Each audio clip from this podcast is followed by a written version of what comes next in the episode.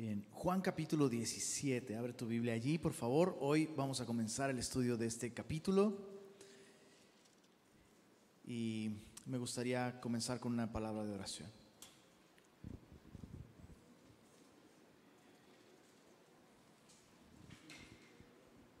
Señor, gracias por tu palabra, porque a través de ella podemos realmente conocerte y tener una relación contigo, Señor. Esa es nuestra oración, que esta mañana mientras venimos venimos a la Biblia, tu Espíritu Santo transforme nuestra vida y nos permita conocerte mejor, Señor. Gracias por este privilegio que nos das de hacer esto como iglesia. Te rogamos que bendigas la exposición de tu palabra y pedimos esto en el buen nombre de Jesús. Amén, amén. Juan capítulo 17. Recordemos el contexto. Jesús ha tenido esta última cena con sus discípulos. Y a pesar de haber dicho, ya no, ya no voy a hablar mucho más con vosotros, tú sabes cómo es. Eh, has terminado la cena, tienes algo que hacer, pero hay también cosas que quieres hablar y la sobremesa se extiende, se extiende, se extiende. Y vemos a Jesús así, estirando estos últimos instantes con sus discípulos, porque en unos breves minutos ellos saldrán camino al huerto de Getsemaní, donde Jesús será arrestado y los discípulos no volverán a tener un tiempo así con Jesús. Esto es antes de la cruz. Después tendrán un periodo de 40 días donde eh, Jesús se aparecerá a ellos en distintos momentos, hablándoles sobre el reino de Dios. Pero un momento así de íntimo, con, el verbo encarnado, es, esta oportunidad de estar cerca del Dios hecho carne, no van a tener esta oportunidad hasta que Cristo vuelva. Y Jesús está estirando este, este, este momento y me encanta esto, que al final de un tiempo en donde Él les ha hablado con abundantes palabras, Jesús ora por ellos. Y este capítulo eh, es nada más y nada menos que la oración más importante en toda la escritura. De hecho, algunos le han llamado a este capítulo muy acertadamente el lugar santísimo de toda la Biblia. Y sabes, es así. No existe una oración más importante en toda la Biblia como esta. El Hijo de Dios nos permite estar cerca y escuchar y descubrir cómo es la vida de oración de Jesús. Y una, vez más, la vida de oración en comunidad es tan importante porque yo no sé si a ti te, pasa los sábados, pero muchas veces escuchas a otras personas a orar. Y, su manera de, orar te revela algo, te revela un aspecto más profundo de su relación con Dios que, tal vez el que tú tienes, al menos en torno a algún tema de oración. Escuchas cómo ciertas personas oran sobre ciertos temas y, te revela que esa persona tiene una comunión más profunda con Dios. Entonces, a través de la oración de Jesús, tenemos no solo un modelo que, debiéramos considerar e imitar, ¿ok? Tenemos un modelo de oración, pero más importante, esta oración nos revela aspectos de Jesús que no podríamos conocer de otra manera que escuchándolo orar. Porque si quieres conocer realmente a una persona, escúchala orar. Eso es interesante. Y entonces Dios nos permite el día de hoy escuchar la manera en la que Dios encarnado ora a Dios el Padre. Dice Warren Wiersbe acerca de eh, este capítulo, esta es la oración más grande jamás pronunciada en la tierra y la oración más grande registrada en toda la escritura. Sorprendentemente, aunque es la oración más grande, no es la oración más larga. Y solo un pequeño paréntesis sobre la oración. Eh, con frecuencia, eso no, no, no puedo decir que siempre, pero con frecuencia cuando oramos mucho en público, con frecuencia, es porque oramos poco en privado. Y me llama la atención esto, que esta es la oración más extensa de Jesús. Y su oración pública, aunque es extensa, es breve. Se lee en tres minutos y medio o cuatro minutos. Ahora, no estoy diciendo que ese es el tiempo que Jesús tardó en orarlo, pero entiendes lo que estoy diciendo. Jesús no está haciendo esto como un ejercicio para impresionar a sus discípulos con grande piedad. No, Jesús está realmente hablando con Dios el Padre y lo hace en términos sencillos y profundos. Y así deben ser nuestras oraciones en público, deben ser sencillas y profundas. Profundas en el sentido de tener realmente una relación con Dios. Entonces, vamos a estudiar este capítulo en dos partes. El día de hoy vamos a ver solamente los versos 1 al 19 y la próxima semana estudiaremos la última sección, versos 20 al 25. Podemos dividir este, eh, este capítulo en tres peticiones específicas de Jesús, tres intereses en su oración. Primero, Jesús ora por sí mismo. ¿Escuchaste? Jesús ora por sí mismo. Eso lo vemos en los versos 1 al 5. En, en, segundo lugar, Jesús va a orar por sus discípulos. Y cuando decimos sus discípulos nos referimos a los once que están con él. Pero muchos aspectos de esta oración tienen que ver con todos los discípulos en todo tiempo y en todo lugar. Y la tercera oración de Jesús la veremos la próxima semana, versos 20 al 26. La tercera oración de Jesús es la oración por su iglesia. Vaya que necesitamos aprender a orar por la iglesia, ¿verdad? Bueno, eso lo veremos la próxima semana. Veamos, veamos pues esta oración de Jesús. En primer lugar, Jesús ora por sí mismo, versos 1 al 5. Estas cosas habló Jesús y levantando los ojos al cielo, dijo, Padre, la hora ha llegado. Glorifica a tu Hijo para que también tu Hijo te glorifique a ti. Como le has dado potestad sobre toda carne para que dé vida eterna a todos los que le diste. Y esta es la vida eterna, que te conozcan a ti, el único Dios verdadero, y a Jesucristo, a quien has enviado. Yo te he glorificado en la tierra, he acabado la obra que me diste que hiciese. Ahora pues, Padre, glorifícame tú al lado tuyo con aquella gloria que tuve contigo antes que el mundo fuese. Es, es bastante evidente que el tema central en esta oración que Jesús hace por sí mismo es ser glorificado, participar de, recibir y, tener comunión con la gloria de Dios. Y sabes, esto es básicamente una petición de ayuda para ir a la cruz. Cuando Jesús está pidiendo que el Padre glorifique a su Hijo, lo que está pidiendo es la asistencia divina, la ayuda divina para que Cristo pueda glorificar a Dios yendo a la cruz del Calvario. Y, esto es lo que hace la diferencia entre una oración por uno mismo egoístamente o una oración por uno mismo piadosamente. Eh, eh, meditemos eso por un momento. Se, se, suelen cometer dos errores con respecto a la idea de orar por uno mismo. El primer error es pensar que orar por uno mismo ya es algo egoísta. Y solo, solo déjame recalcar esto. Perdón, ¿quién está orando por sí mismo aquí? El hombre menos egoísta de toda la historia de la humanidad. Entonces, no, orar por uno mismo no es egoísta. De hecho, escucha esto, escucha esto. Orar por ti mismo correctamente, orar por ti mismo piadosamente, puede ser lo mejor que le puede pasar a tu familia, bro.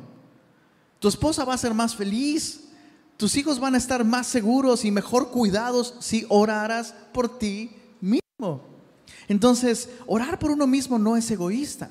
Pero otro error que se comete es, bueno, yo no estoy orando por mí mismo, yo estoy orando por otros. Así que mi oración no puede ser egoísta porque estoy orando por otras personas. Yo oro todo el tiempo por mi esposa, oro todo el tiempo por mis hijos, oro todo el tiempo por esto y por aquello, ¿no? Y pensamos que ese tipo de oración en el que oramos por otros automáticamente no es egoísta. Pero escucha esto, yo puedo orar por otros centrado en mí mismo, bro. Yo puedo orar por otros centrado en mí mismo.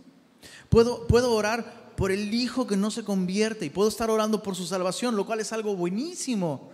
Pero resulta que mi motivación no es la gloria de Dios, ni la salvación eterna de su alma, sino que me deje en paz ya estoy cansado. Entonces, por favor, Señor, sálvalo para yo descansar. Es una oración egoísta. Ahora, Prefiero que ores egoístamente una buena petición, que sea salvo, ¿no? A que, a que ores algo que está mal. Pero el punto es ese. Yo puedo orar por otros pensando en mí mismo. Jesús nos da el ejemplo perfecto aquí.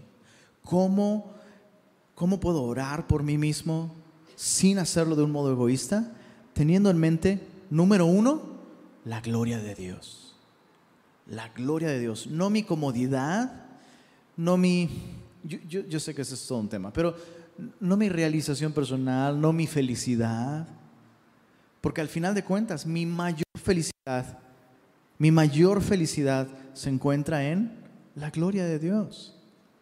Así que, número uno, orando, teniendo en mente la gloria de Dios, que Dios sea glorificado, que Dios luzca hermoso, que Dios sea embellecido al responder mis oraciones. Eso es lo que debo tener en mente. Y en segundo lugar, el beneficio de aquellos que me rodean. Eh, principalmente la salvación es el beneficio más grande. Aquí está claramente. Jesús dice, hey, Padre, glorifica a tu Hijo para que tu Hijo te glorifique. Una referencia a la cruz. Ayúdame. Ayúdame a glorificarte yendo a la cruz. Y número dos, dice, como le has dado potestad sobre toda carne, para que dé vida eterna a todos los que le diste. No solo quiero glorificarte y hacer tu voluntad, deseo cumplir este propósito de que aquellos que tú me diste, dice Jesús, reciban vida eterna. Entonces, necesitamos empezar a orar si no lo hemos hecho, empezar a orar por nosotros y orar así. Y si estamos orando por nosotros de un modo en el que no tenemos en mente estas cosas, tengámoslas en mente. Bueno, sorprendentemente Jesús ora por sí mismo. Veamos la siguiente parte de esta oración en la que Jesús ora por sus discípulos. Dice en el verso 6. Verso 6 al 8 dice así, he manifestado tu nombre a los hombres que del mundo me diste. Tuyos eran y me los diste, y han guardado tu palabra ahora han conocido que todas las cosas que me has dado proceden de ti, porque las palabras que me diste les he dado, y ellos las recibieron y han conocido verdaderamente que salí de ti y han creído que tú me enviaste. Esta primera sección es una rendición de cuentas por parte de Jesús. Antes de hacer peticiones específicas por sus discípulos, Jesús eh, eh, como un siervo fiel, le da un reporte a su padre. Como un siervo fiel, le da eso, le rinde cuenta sobre lo que él ha hecho con aquellos que Dios le dio. Y antes de ver qué es lo que Jesús reporta al Padre, ¿te diste cuenta que Jesús se refiere a sus discípulos como aquellos que el Padre le ha dado a Jesús? Siempre vemos a Jesús como el regalo del Padre a nosotros, y lo es el mejor regalo. Yo solo quiero que pienses esto y te des cuenta de esto el día de hoy. Tú eres un regalo de Dios el Padre para Jesús. Dios el Padre te creó y tomó tu vida y la entregó en manos de Cristo como un regalo para Él. Y dices, por eso me pongo mis moños, porque soy un regalo todo el tiempo, ¿no? Eres un regalo. Es, increíble que Jesús no, Jesús no nos ve como un problema a resolver. Jesús nos ve como un regalo de su Padre. Bueno, Jesús reporta al Padre esto y, dice, hey, les he, les he manifestado tu nombre. Les he manifestado tu nombre. Eso es tan importante. Los judíos tenían la revelación del nombre de Dios por medio de la palabra. Todos los judíos sabían y se gloriaban de esto, de conocer el nombre. Eso es un término que para los judíos es, sagrado. Y cuando sabes, sabes que un judío se refiere a Dios, cuando se refiere a el nombre. Y el nombre es el gran yo soy. E, e, esa, esa información, esa, esa revelación la recibieron de parte de Dios, pero es distinto recibir la revelación del nombre a tener una manifestación del nombre. Lo que Jesús hizo es manifestar el nombre de Dios. De modo que ya no solo sea información teológica y correcta, sino que tenga vida. Por eso es que Jesús vino, vino a manifestar cada aspecto del carácter de Dios en un modo pleno, en un modo perfecto. De modo que los discípulos sabían, sí, Dios es el gran yo soy, pero al conocer a Jesús ellos entendían que Él es el gran yo soy, el camino, yo soy la verdad, yo soy la vida, yo soy la luz del mundo, yo soy la resurrección, yo soy la puerta, yo soy el buen pastor, yo soy el pan vivo que descendió del cielo. Jesús vino a manifestar el nombre de Dios. Su naturaleza, su carácter, su persona están perfectamente manifestados en Jesús. Nadie más podía hacer eso. ¿Estás de acuerdo?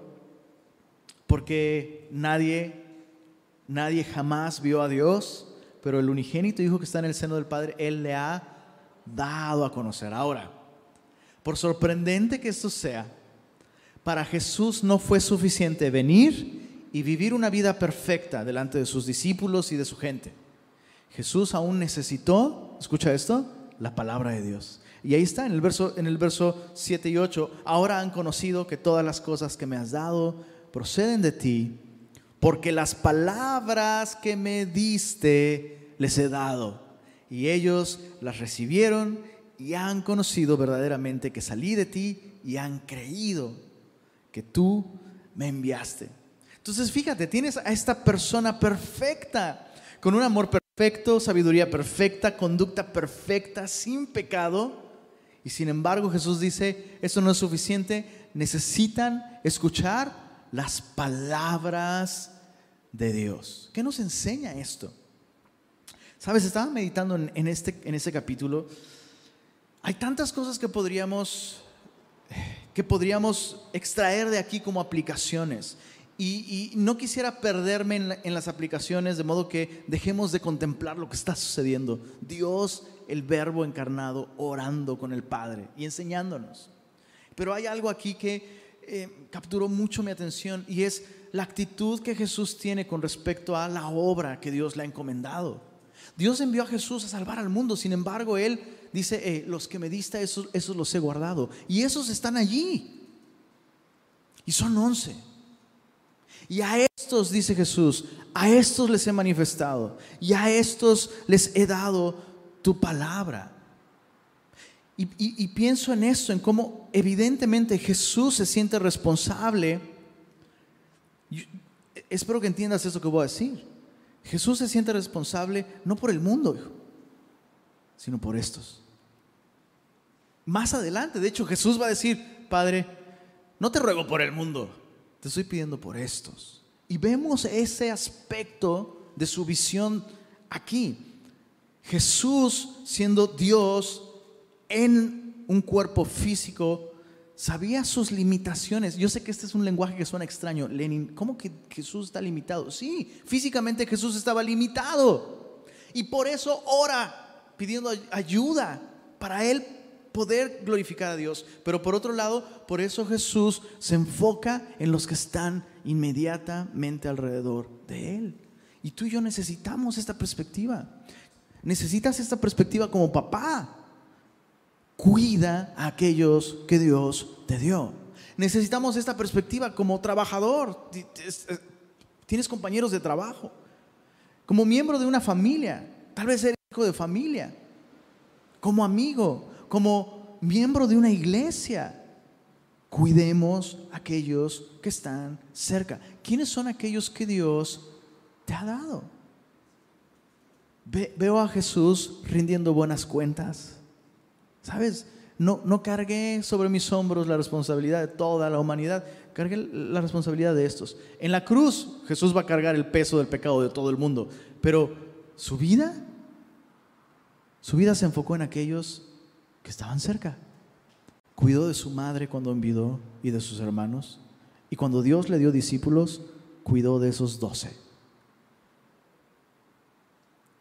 necesitamos esa perspectiva para vivir nuestra vida, ¿sabes? No puedes, no puedes hacerlo todo. No puedes hacerlo todo.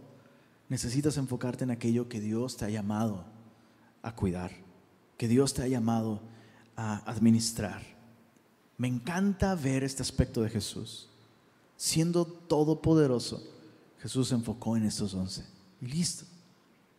Ahora veamos, ah, perdóname, eh, eh, eso es lo otro que te iba a decir. No, no solo Jesús cuidó de ellos por medio de un buen testimonio, un testimonio perfecto, pero Jesús les dio, dice en el verso, verso 8, las palabras que me diste les he dado.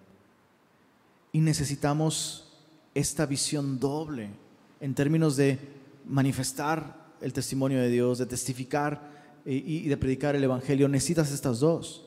Necesitas una vida que da testimonio de la obra de Dios en ti.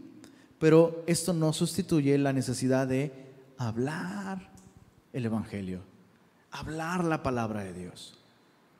Un último detalle, cuando Jesús dice las palabras que me diste les he dado, solemos, solemos olvidar que la enseñanza de Jesús es completamente, completamente congruente con el Antiguo Testamento.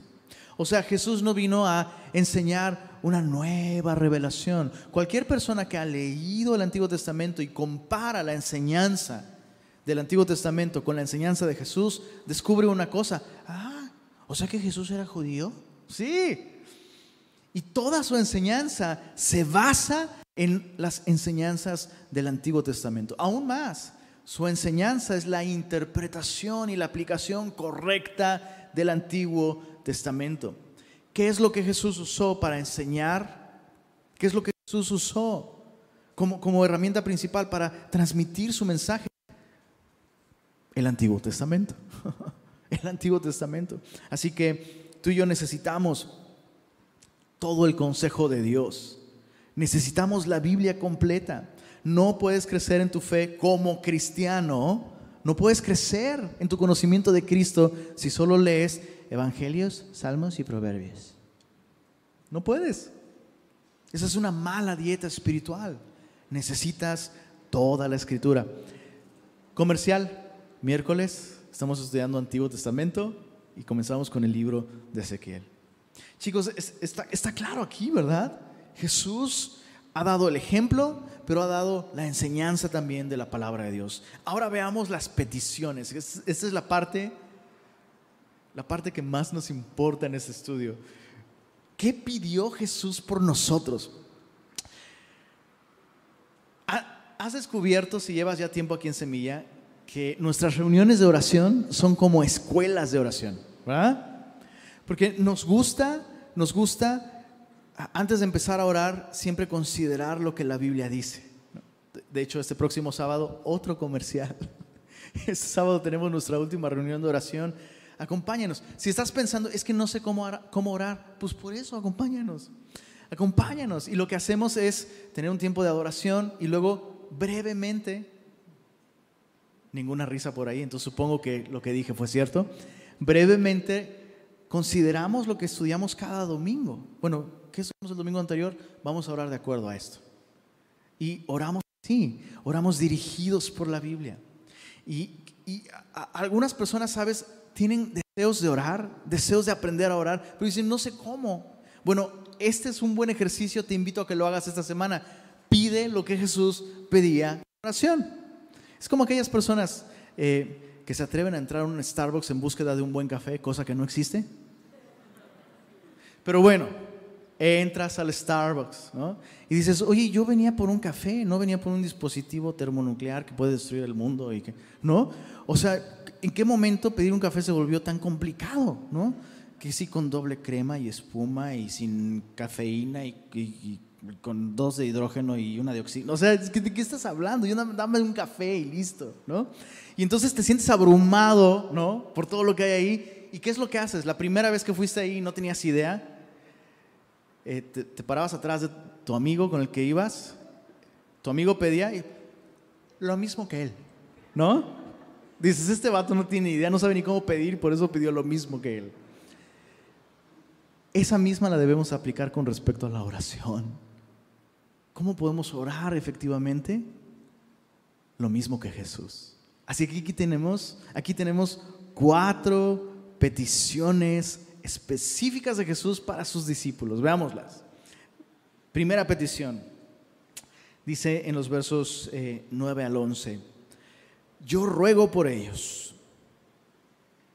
No ruego por el mundo, sino por los que me diste, porque tuyos son. Y todo lo mío es tuyo, y lo tuyo mío. Y he sido glorificado en ellos. Y ya no estoy en el mundo, mas estos están en el mundo, y yo voy a ti. Padre Santo. Esa es la única vez en toda la Biblia que vemos este título, Padre Santo, la única vez.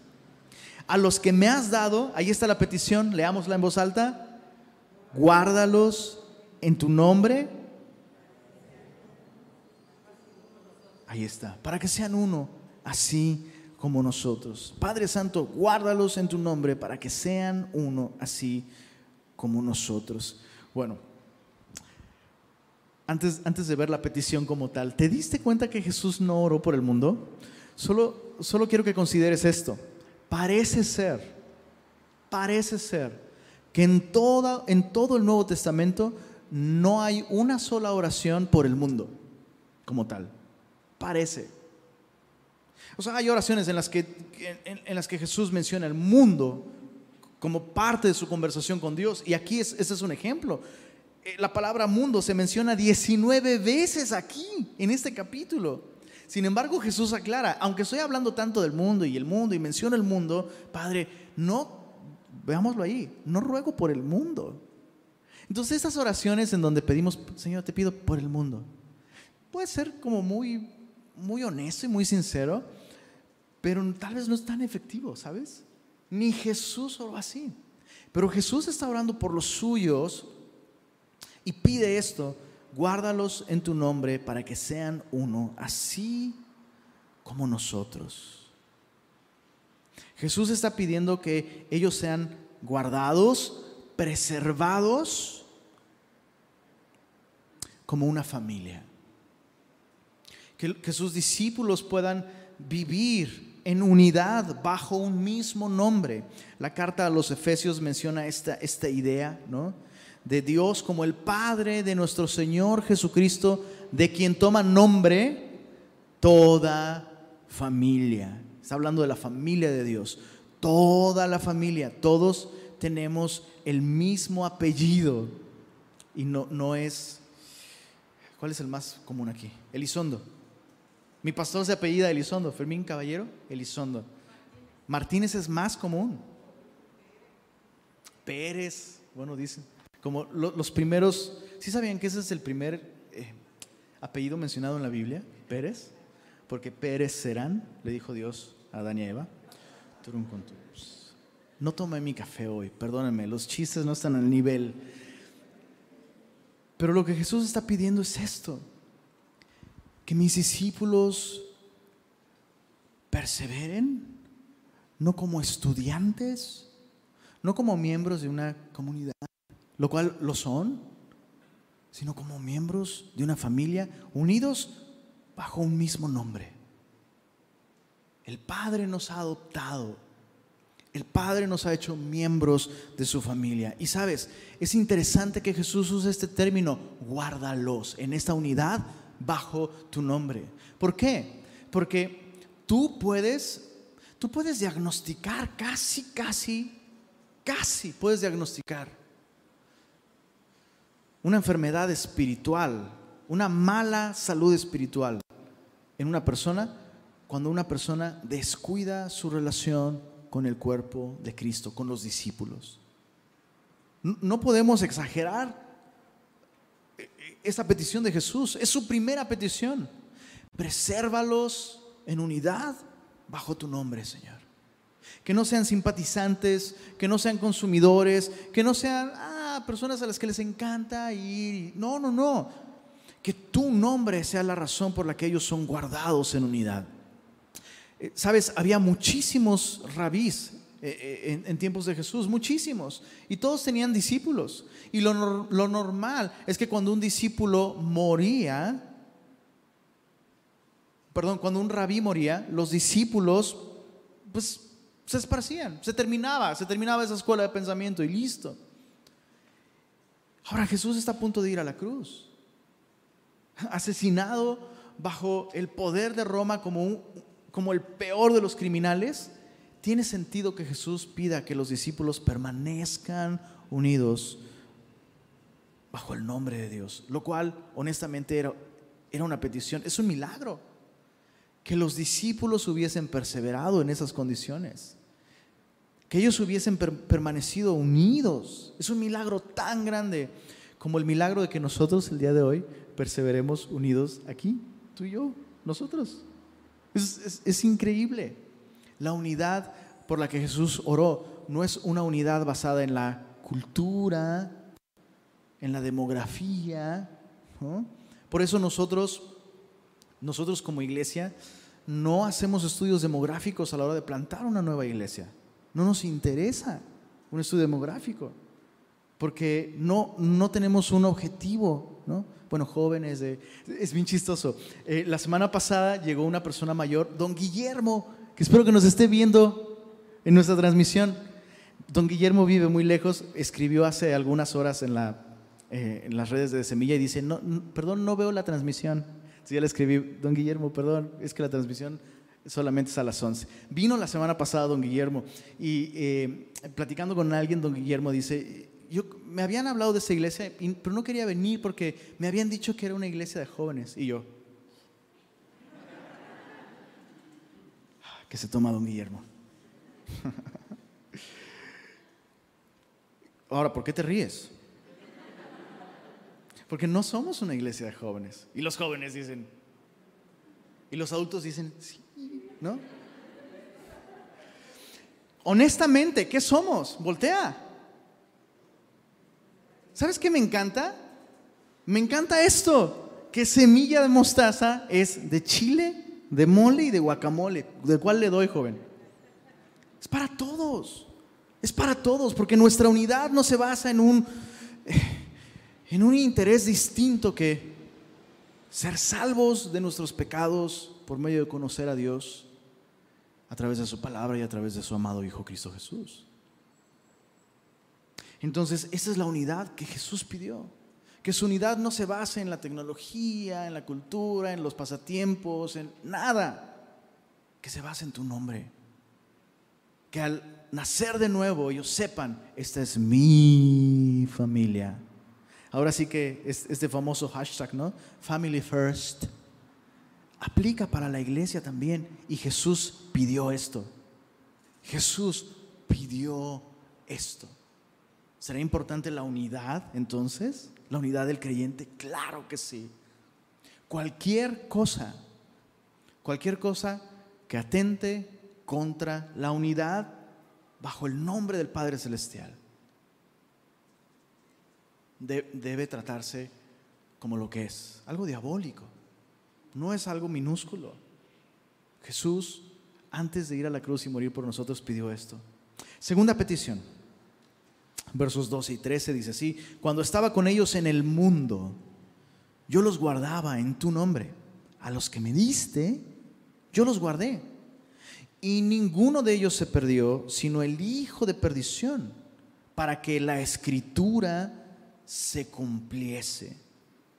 Pero ahora voy a ti y hablo esto en el mundo para que tengan mi gozo cumplido, cumplido en sí mismos. La segunda petición de Jesús es que sus discípulos tengan el gozo que él tenía. Pero antes de, antes de ver este aspecto del gozo en la vida del discípulo, te das cuenta cómo Jesús insiste en que él ha cuidado de los suyos en que Él los ha guardado en el nombre de Dios. Y Jesús menciona esto, yo, yo los guardé, ninguno de ellos se perdió, dice allí, sino el hijo de perdición. Esta palabra perdición significa destrucción. Y por supuesto está hablando de quién? De Judas. Ahora, hay, hay, algo importante aquí con respecto a esto. Muchas personas piensan que Judas se perdió porque se suicidó. Y a partir de ahí se ha generado este concepto de que el suicidio es el pecado imperdonable, ¿no? Y quiero tratar ese tema con, con cuidado. Sé que es un tema sensible y sé que es un tema que requiere, incluso amerita y nos da para hablar mucho más al respecto. Pero solo quiero, quiero aclarar un par de cosas con respecto a esto. Judas no se perdió porque se suicidó. Judas se suicidó porque estaba perdido. Judas, Judas se perdió porque nunca confió en Jesús. Él no nació de nuevo. Por eso Jesús identifica a Judas no como un hijo de esta familia, de aquellos que han recibido el nombre de Dios, sino lo, identifica como un hijo de perdición. Y por supuesto, el suicidio es pecado, absolutamente. Y las consecuencias y el dolor que pueden ocasionar el suicidio son, por supuesto, mayores que cualquier otro pecado o que muchos otros pecados que pudiéramos tener en mente. Pero sigue siendo pecado. Y el único pecado que la Biblia describe como un pecado que no tiene perdón es el pecado de rechazar el testimonio del Espíritu Santo que nos dice, necesitas confiar en Cristo para tu salvación. Necesitas recibir a Jesús como Señor y Salvador. E, ese es el único pecado imperdonable. Cuando una persona resiste el testimonio del Espíritu Santo y resiste las verdades del Evangelio. De, otra manera, o sea, el razonamiento de estas personas es, pues es que lo último que hiciste en tu vida fue pecar si te suicidaste. Entonces, ¿cómo puedes entrar al cielo? Bueno, ¿y Cristo no pagó pecados pasados, presentes y futuros? Ahora, quiero aclarar algo. No estoy diciendo esto alentando a nadie a tomar una decisión así. No, no, de ninguna manera. Pero yo estoy convencido de que esto puede traer consuelo a personas que han perdido algún ser querido en esas circunstancias. Y que han vivido tal vez atormentados. Es que yo pensé, es que él, él es cristiano o ella era cristiana y vivo atormentado pensando que perdió su salvación. Escucha esto. Jesús lo acaba de decir. Ninguno de los míos se pierde. Porque la salvación, la salvación no es como tu cubrebocas, ese sí lo puedes perder. La salvación es del Señor. La salvación le pertenece al Señor. Entonces, insisto, de ninguna manera estoy minimizando el dolor y, lo pecaminoso en un acto así. Pero lo que estoy diciendo es que esa no es la razón por la que Judas se perdió. Él se perdió por no haber confiado en Jesús. Veamos la petición ahora sí. Jesús dice que tengan mi gozo en ellos mismos. E, esto es tan sorprendente.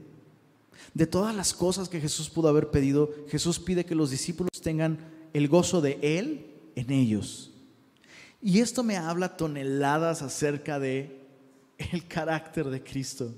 Porque la Biblia presenta a Jesús como varón de dolores, experto, experimentado en quebranto, en dolor.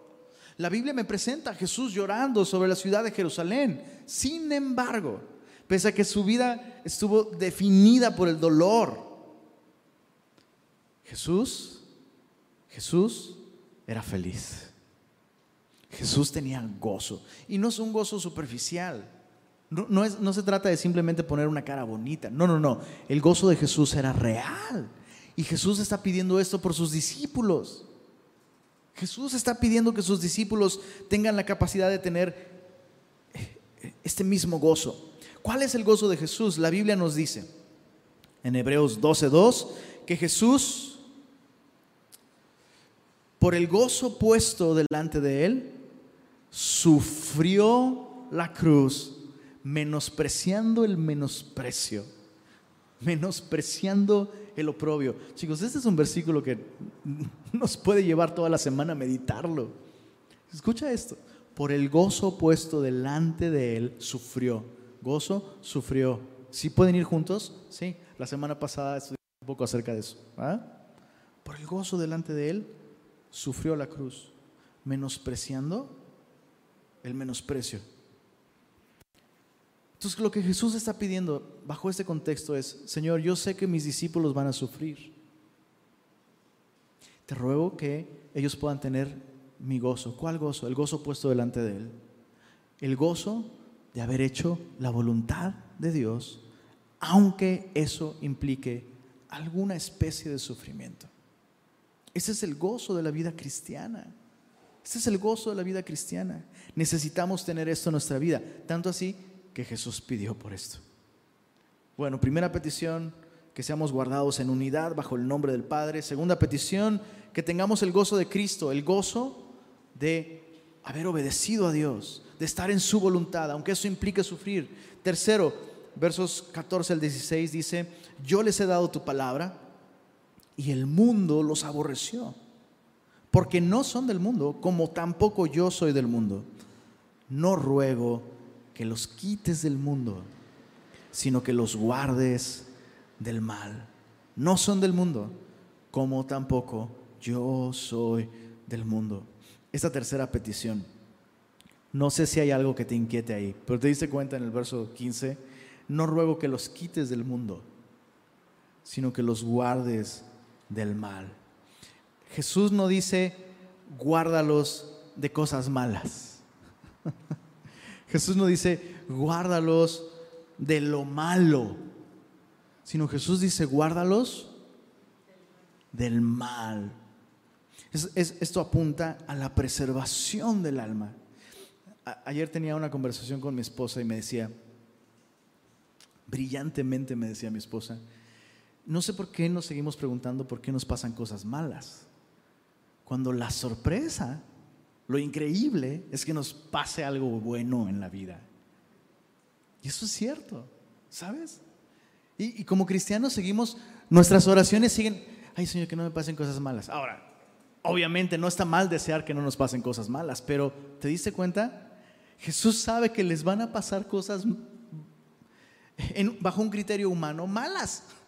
O sea, todo el mundo los va a odiar, algunos de ellos van a sufrir persecución. Y, Jesús, Jesús lo, va a, decir más adelante. De hecho, Jesús lo dijo antes, en el mundo tendrán... deberíamos memorizarnos este versículo, ¿verdad? En el mundo tendrán... Ahora, no sé tú, a mí me suena como una promesa. Hay gente a la que le encantan las promesas en la Biblia. Bueno, esta es una. En el mundo tendrás aflicción, pero confía. Yo he vencido al mundo. Y solo quiero, chécate bajo esto, bajo esta perspectiva. ¿Te das cuenta que Jesús no está haciendo una oración desgarradora? Jesús está orando con gozo y con victoria. Jesús sabe, Jesús acaba de decirles, pero confíen, yo he vencido al mundo. Así que por eso, Señor, porque yo he vencido al mundo, no te pido que los quites del mundo. No te pido que los aísles del sufrimiento y de las cosas normales de vivir en el mundo caído. Mucho de nuestro sufrimiento no tiene que ver con que si me porté bien o me porté mal. Simplemente significa que vives en el planeta Tierra. Pero Jesús dice, más importante, guárdalos del mal, preserva su alma. Van a sufrir persecución, la presión de todo un sistema de valores que va en contra de la salvación por gracia, en contra de ti, papá.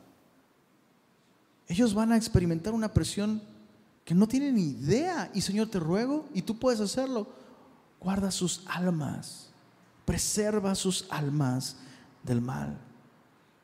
El mal no es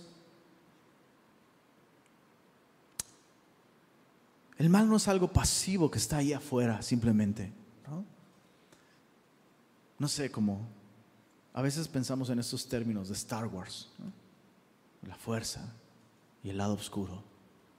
Y mantente aquí y el lado oscuro va a estar allá. No. Chicos, el mal está activo en el mundo. Es una fuerza activa en el mundo. Prácticamente, prácticamente. Cuando Jesús menciona el mal. Es una manera de referirse al príncipe de este mundo, al diablo, una persona, una persona que te odia con todo su ser, que no descansa, que no duerme y que no va a desaprovechar cada oportunidad para arruinar tu alma. Y Jesús dice, Señor, guárdalos del mal. No quiero que los quites del mundo, que sigan ahí. El mundo necesita el testimonio de los, de los cristianos. Jesús no los, no los llama, no sé, a una vida monástica, ¿no? Ah, bueno, chicos, ya me voy. Este, las cuevas del Qumran ya están ocupadas, pero pueden buscarse alguna otra cueva por ahí y pues esperen hasta que yo regrese. No. Jesús dice, Señor, se viene un tiempo difícil. Jesús sabe que la tentación de los discípulos va a ser huir del mundo. Escapar, aislarse. Y Jesús ora, ¿sabes? Al pedir, al pedir esta preservación de su alma, en cierto sentido Jesús está pidiendo que ellos tengan el valor de mostrarse al mundo. Que ya no seamos esos cristianos que, chale, no puede ser que como cristianos vivamos, con miedo del mundo. o sea, que no te vea el vecino porque no sé que te vaya a saludar. ¿No? Y no le hables al compañero de trabajo, no sea que te, no sea que te invite algo que no está bien. Es como, ¿qué esperamos? ¿Qué esperas? Estamos en el mundo. Y la oración de Jesús me muestra que es posible, es posible relacionarme con las personas no cristianas a mi alrededor y mantener una relación correcta con Dios. Es como el barco. El barco tiene que estar en el agua, pero el agua no tiene que estar en el barco. Es lo mismo con el cristiano. El cristiano solo funciona cuando está en el mundo, sin que el mundo esté en él. Por eso, Señor, guarda, guárdalos del mal. Cuarta petición, versos 17 al 19. Santifícalos en tu verdad. Tu palabra es verdad. Como tú me enviaste al mundo. Vamos a leer el verso 17 todos juntos, por favor. Perdón, verso 18. Como tú me enviaste al mundo, así yo los he enviado al mundo. Asústame. Jesús está señalando aquí la naturaleza misional de la iglesia. La iglesia no tiene un departamento de misiones, la iglesia es la misión. Cada uno de nosotros, cada persona que se identifica como cristiana, cada persona que ha nacido de nuevo, ha sido enviada. Ha sido enviada. Ahora, date cuenta, ahora sí que, hermano, date cuenta Jesús dice que tú y yo ya fuimos enviados. Sí, hay personas que tienen que ir a algún otro lugar, pero tú y yo ya estamos en misión. Ya fuiste enviado. Para empezar, fuiste enviado a una familia. Y ese es tu campo misionero. Fuiste enviado en un tiempo específico de la historia. Fuiste enviado a una ciudad específica. En tu caso, luego te envió Dios a otra, ¿no? Pero el punto es que a donde tú estás, allí eres enviado. A donde tú estás, allí Dios desea usarte como un agente de su revelación, como un conducto de su gracia. Donde estás, en el trabajo donde estás, la esposa que tienes, los hijos que Dios te ha dado, hasta tu mascota. Ya, ese es tu campo misionero. No necesitamos hacer una distinción entre aquellos misioneros que viajan a otro lugar, ¿no? Y eso está increíble y hay que hacerlo. Pero, pero a veces eh, eh, eh, considerar las misiones solo como eso nos puede privar a nosotros de entender este versículo 18. Así yo los he enviado, ya los he enviado al mundo. Jesús le pasó la estafeta a sus discípulos. Así que donde estás, tú puedes funcionar. ¿Cuál es la petición específica de Jesús aquí que los discípulos fuesen santificados en la verdad. Porque en la medida en la que tú y yo somos santificados, seremos más efectivos en la misión que tenemos. Ahora, ¿qué significa santificado?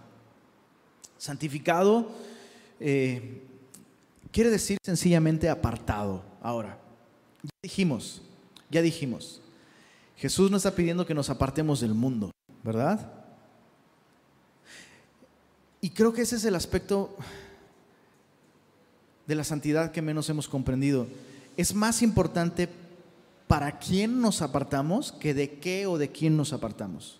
Casi siempre pensamos en santidad como alejarme de esto malo, alejarme de esto otro, y ciertamente hay un aspecto de la santidad que funciona así. Pero lo más importante es que somos apartados de para, para Dios. Básicamente, eh, ser santificado significa que cada vez más nuestra vida funciona para el placer de Dios. Funciona para Él, para darle gloria a Él. Hay otro aspecto de la santificación que implica un proceso, ¿verdad? Un proceso lento por medio del cual tú y yo vamos siendo moldeados para parecernos más a Jesús.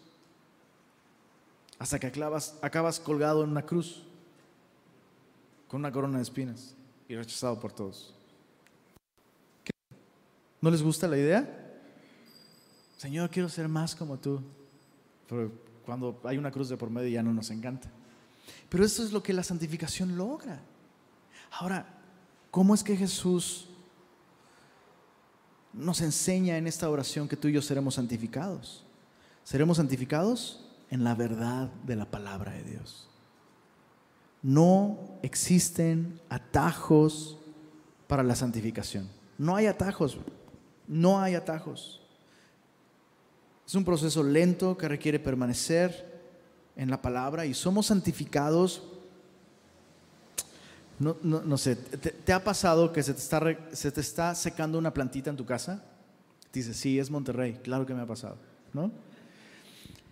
Pero se te, se te está secando porque olvidaste regarla, ¿no? O no pudiste regarla varios días y después como ya, no la, como ya no la regaste varios días, se te hace más fácil no regarla los siguientes días también. ¿Alguien se identifica con eso? pues ya no la regué toda la semana, pues un día más, pues que mañana, ¿no? ¿Te acuerdas ya cuando te acostaste? Y luego, luego cuando por fin te entra algo ahí en el corazón, dices, se va a morir. Piensas que como echarle litros y litros y litros y ya va a quedar, ¿no? Y el otro día sigue seca. A veces pensamos en la santificación como eso. Hoy no hice mi devocional. Ay, hoy tampoco. Pues ya el domingo, el pastor que predique. Llegué tarde, pues, ¿no? Y otra vez el devocional. Y, no, un día dices, no, ahora sí ya no puedo. Te sientas, me voy a leer todo Isaías. Y dices, no funciona, ¿no? Y esta semana voy a escuchar prédicas todos los días y me voy a aventar todos los discos de Jesús Adrián Romero y los de Marcos Guido, los de Marcos Vidal y todos los Marcos. Y no funciona. ¿Por qué? Porque no es así como funciona. Por eso, chicos, guardemos esta petición de Jesús en un lugar especial de nuestro corazón.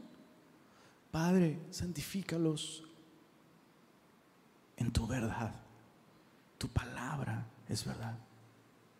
Así que tú y yo debemos darle a la palabra de Dios la importancia que Jesús le dio en esta oración.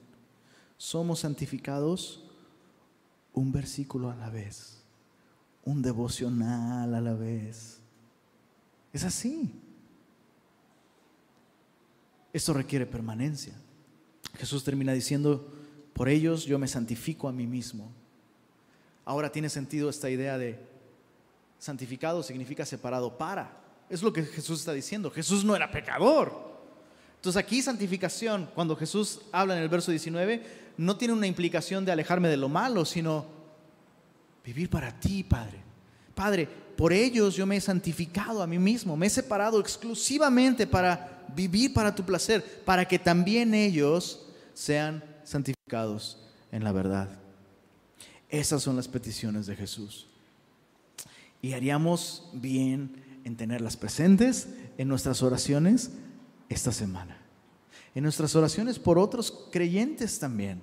Oremos esto, oremos estas cosas. Te invito a que te pongas de pie y vamos a terminar. Vamos a terminar sumándonos a esta oración.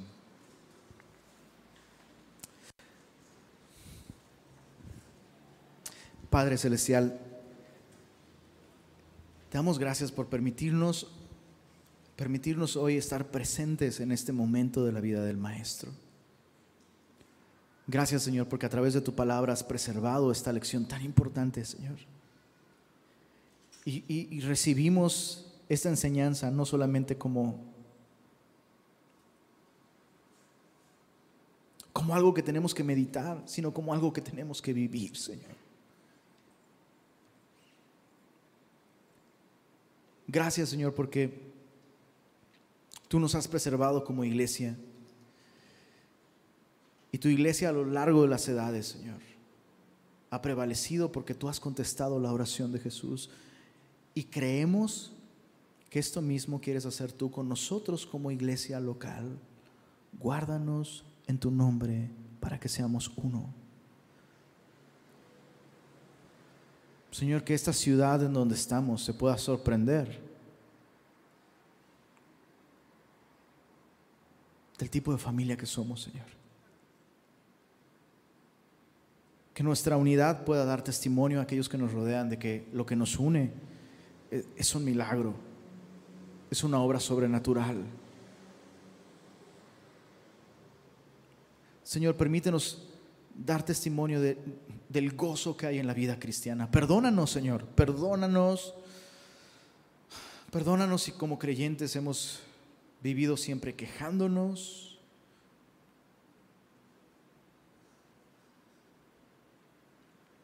Tirándonos al piso, Señor.